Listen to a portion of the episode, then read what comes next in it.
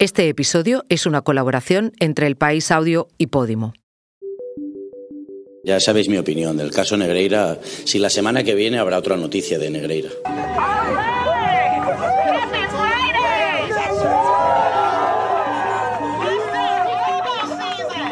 Votos a favor del candidato, 172. Votos en contra. Silencio, estamos. Silencio, silencio. Alberto Núñez Feijóo no será presidente del Gobierno esta legislatura. ¿Cómo queda el panorama político tras la investidura fallida del líder popular? En Hollywood, la huelga de guionistas llegó a su fin. ¿Qué han logrado los creadores y qué le espera ahora a la industria? Y el caso Negreira ha vuelto a poner al Barça en los titulares. ¿Qué significa el delito de cohecho que le imputa el juez al club Blaugrana? Soy Silvia Cruz La Peña. Hoy, en el país, analizamos los tres temas que han marcado la semana.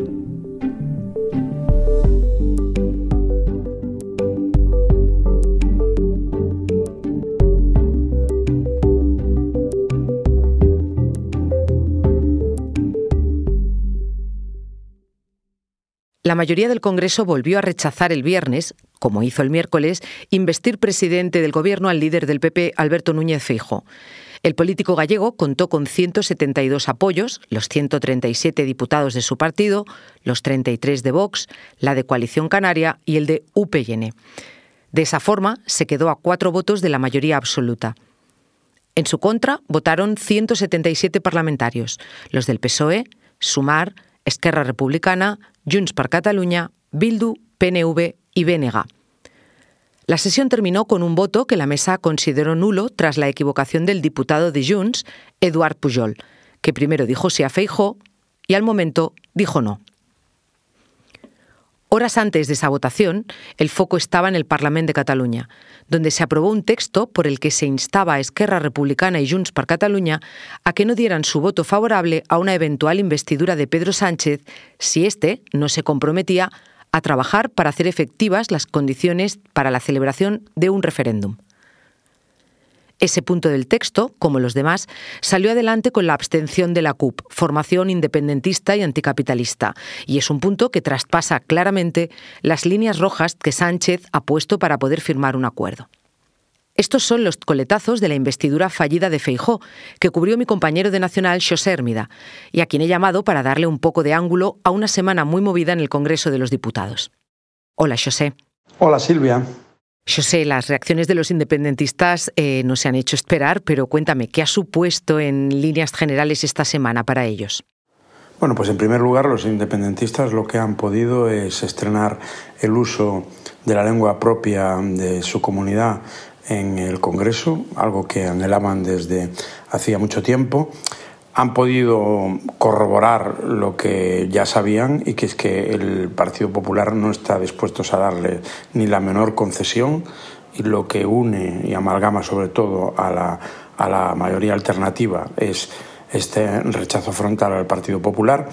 Y luego han podido explicitar mm, sus, sus reivindicaciones ante la inminente negociación con, con el PSOE. Y ahí pues han hecho una cosa mm, que, mm, que, suele ser muy habitual en ellos, que es una vez que los socialistas ya pues han, se han manifestado o han insinuado que, que la amnistía es un camino que se va a explorar, pues han, han, dado un paso más los independentistas, han endurecido un poco más el discurso y han puesto encima de la mesa también el referéndum de autodeterminación que es una de las cuestiones que ahora mismo lo que más incomoda a la parte socialista. Dime, ¿han cambiado las opciones de Pedro Sánchez para ser presidente? Eh, ¿Tú crees que va a haber un cambio de estrategia a partir de ahora?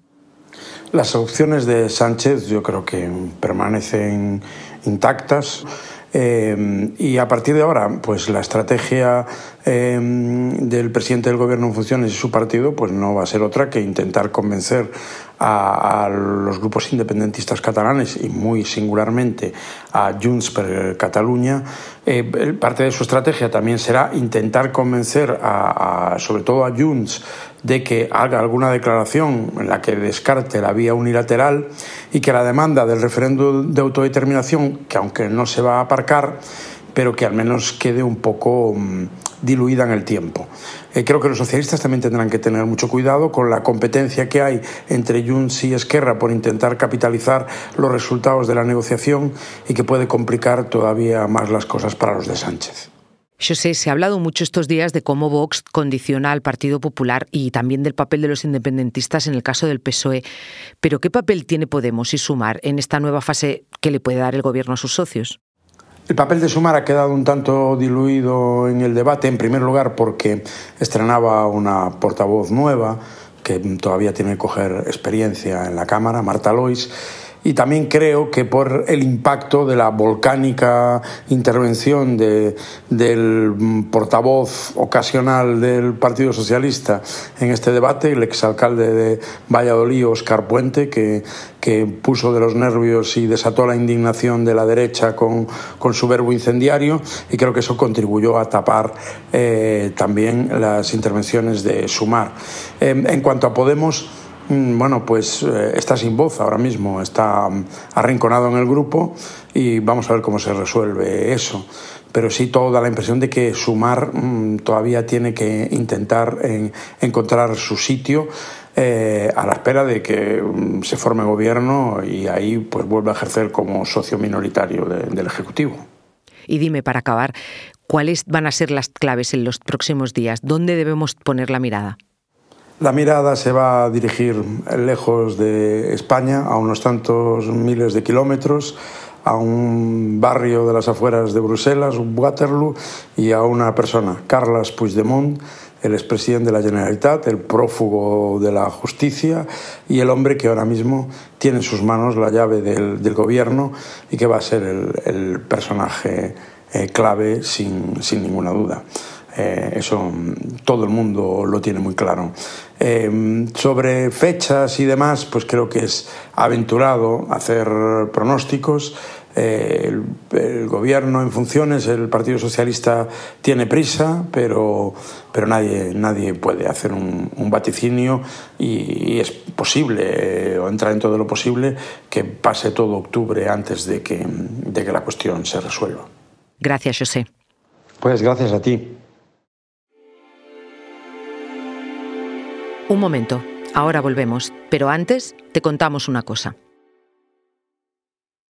Hoy en el país te recomendamos La vida secreta de las madres y vuelven con una invitada muy especial, Diana Gómez, la actriz que ha dado vida a Valeria. Mi hijo fue prematuro, con lo cual yo el último mes de embarazo no lo tuve. Entonces yo me acuerdo que la gente celebraba mucho cuando, cuando me veía, en plan de no parece que hayas estado embarazada. Y yo pensaba, claro, porque el último mes de embarazo no lo viví y esto no es positivo. La vida secreta de las madres es un podcast exclusivo de Podimo. Porque escuchas mientras te informas con las mejores historias, te regalamos 30 días gratis de suscripción a Podimo, la app de podcast y audiolibros. Date de alta en podimo.es barra hoy en el país. Después solo 4,99 euros al mes. Después de 148 días, la huelga de guionistas en Hollywood se acerca a su fin.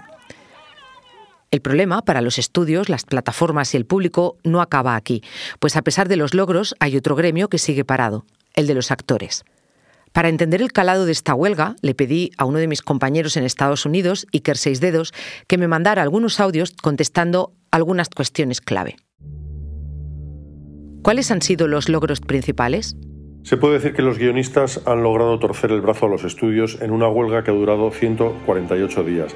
En el acuerdo figura un aumento de sueldo progresivo para los escritores, de un 5% el primer año como mínimo, de un 4% el segundo y de un 3% el tercero. También han conseguido otro gran logro en lo que se refiere a la inteligencia artificial, que promete marcar el futuro de la creación cultural. Por un lado, los estudios no pueden usarla para reescribir material original, por otro, no pueden obligar a los guionistas a usarla si no quieren hacerlo, pero en cambio los guionistas sí pueden emplearla siempre y cuando estén de acuerdo con los estudios. Por último, el pacto prevé pagos residuales para la retransmisión en streaming en otros mercados que no son el estadounidense. Eso significa un aumento de un nada desdeñable 76% de sus ingresos. Y también hay otros detalles, como la obligación de contratar al menos a tres guionistas para un show que tenga un mínimo de 20 semanas y esté en su primera temporada. ¿Este principio de acuerdo quiere decir que se ponen manos a la obra? ¿Podemos poner fecha ya a la salida de series que quedaron paradas? Los guionistas de Hollywood tienen permiso para trabajar desde el pasado miércoles, que es cuando entró en vigor el preacuerdo que han firmado con los estudios. Ahora tendrán que firmar ese acuerdo definitivamente. Tienen para ello un arco de tiempo que va desde el próximo lunes 2 de octubre hasta el lunes siguiente, 9 de octubre. Lo que de, momento se va a poner en marcha inmediatamente son los programas televisivos presentados por gente como Jimmy Fallon o Stephen Colbert y en el caso de los programas de entrevistas diurnos está el caso del famoso programa de Drew Barrymore que quiso volver demasiado pronto a, trabajar y fue reprendida por ello públicamente. Lo que de momento sigue en suspenso son las películas y las series de televisión puramente de ficción. Se calcula que hay producciones por valor de 10.000 millones de dólares paradas en este momento debido a esta huelga de guionistas. Los actores siguen en huelga. Aunque haya guiones, no habrá quien los interprete. ¿Pueden los actores solos bloquear la industria? El final de la huelga de los guionistas está lejos de suponer la solución de los problemas de un Hollywood congelado por las disputas laborales. Unas disputas laborales que carecen de pocos precedentes. Los guionistas vuelven a escribir, sí, pero sus historias no habrá quien las interprete. Los actores siguen en huelga y además no hay programadas conversaciones para solucionar el problema entre ellos y los estudios. Más de 100.000 trabajadores tras las cámaras, esto incluye directores, técnicos de luces, peluqueros, maquilladores, directores de fotografía o especialistas en acción, seguirán parados durante más tiempo y ese tiempo es un tiempo en el que ni pueden trabajar ni además cobran en un negocio en el que uno vale en el proyecto en el que está. De hecho, los piquetes de actores esta semana se han visto reforzados por guionistas que ya no tenían que ir a sus propios piquetes, pero que sin embargo están apoyando a sus compañeros los actores. Como informaron en el país los compañeros Gregorio Belinchón y Natalia Marcos, la huelga estadounidense tiene consecuencias fuera, también en España. ¿Puede haber un contagio parecido a otros sectores culturales en Estados Unidos? Estados Unidos se puede decir que está viviendo una cierta primavera sindical durante el mandato de un presidente Joe Biden que se presenta a sí mismo como el presidente más pro-union de la historia, más pro-sindicatos. Esta misma semana visitó un piquete de, la huelga de los trabajadores del automóvil en Detroit. El caso de los guionistas es bastante distinto que el de los trabajadores del automóvil. Primero porque tienen mucho más poder, trabajan con algo que es muy importante ahora mismo en la cultura popular, en cómo se consume la cultura en Estados Unidos, que son los programas de televisión, las series de televisión y las películas que la gente consume en casa en plataformas de streaming. Son mundos interconectados con otros, como por ejemplo el de los novelistas. Muchos novelistas trabajan también como guionistas de televisión. Por último, yo no creo que pueda haber un contagio de, esta, de este fervor sindical en un sector cultural como por ejemplo el de las artes plásticas. Son gente con mucho menos poder y sobre todo trabajan con materiales que afectan mucho menos a la cultura popular que los guionistas o los actores de Hollywood.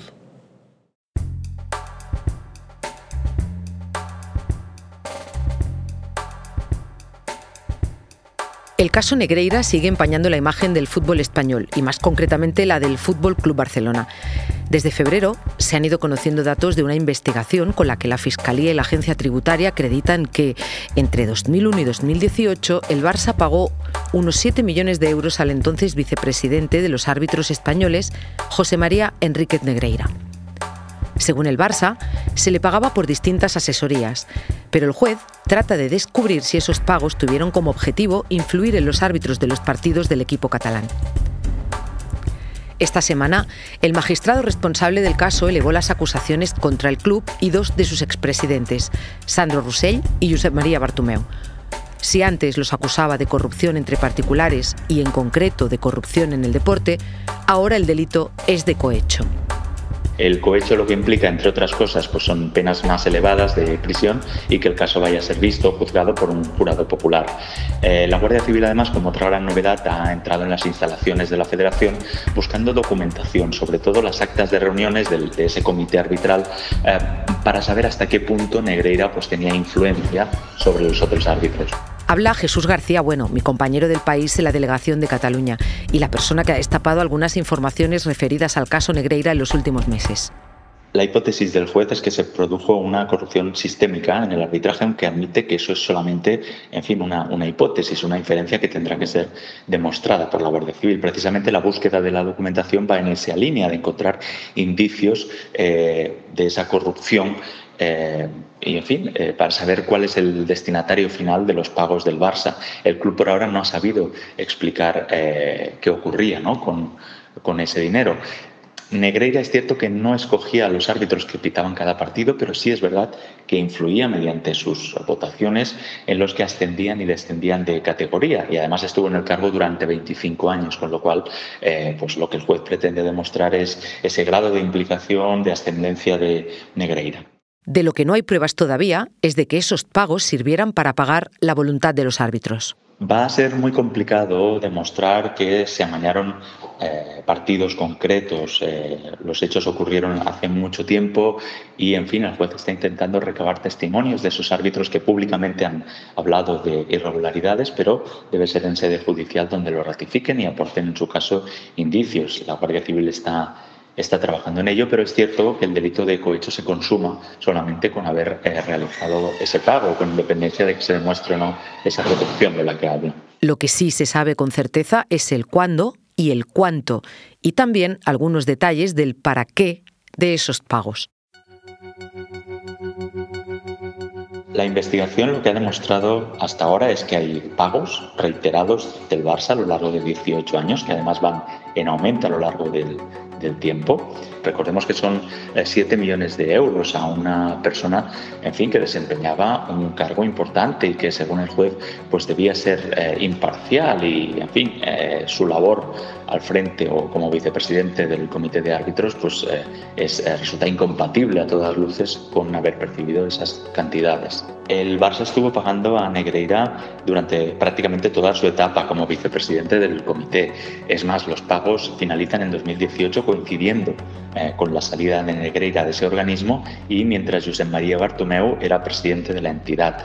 Eh, en ese momento, de hecho, la reacción de Negreira es airada, envía un fax al presidente amenazándolo con revelar una serie de hechos. Se supone pues, que la naturaleza ilegal o delictiva de esos pagos y posiblemente otros hechos pues, que podrían perjudicar al, al club. Llegados a este punto, ¿qué es lo que falta por saber en este asunto y cuáles serán los siguientes pasos en el proceso judicial? En el caso Negreira todavía hay muchos eh, datos, muchos asuntos por resolver. De entrada por la falta de explicaciones y de transparencia del Barça. Eh, la investigación acaba de comenzar, hay muchas, eh, muchos flancos abiertos, muchas líneas por las que tirar. De entrada hay que recibir declaración en calidad de investigadas pues, a las personas que están involucradas en esta causa, entre otras los expresidentes del Barça, Sandro Rossell y Josep María Bartomeu. Es cierto que la UEFA por el momento no ha sancionado al Barcelona por este asunto, pero también es verdad que tanto si la causa sigue adelante por un delito de corrupción en el deporte como por cohecho, eh, puede acabar teniendo en la vía penal repercusiones serias para el Barça. Las penas para la persona jurídica contemplan pues desde la inhabilitación para ejercer ciertas actividades hasta la suspensión temporal e incluso, eh, pues en fin, el hecho de que un juez se haga cargo de la entidad, aunque es cierto que la mayoría de expertos consultados coinciden en que este es un escenario muy poco probable ¿no? y que lo más, eh, en fin, lo, lo más probable en caso de condena es que el Barça tenga que afrontar el pago de una multa.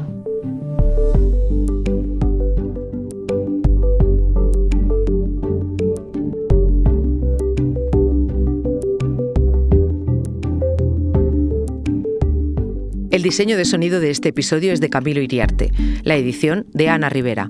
Yo soy Silvia Cruz La Peña y he realizado y dirigido este episodio de Hoy en el País, edición fin de semana. Mañana volvemos con más historias. Gracias por escuchar.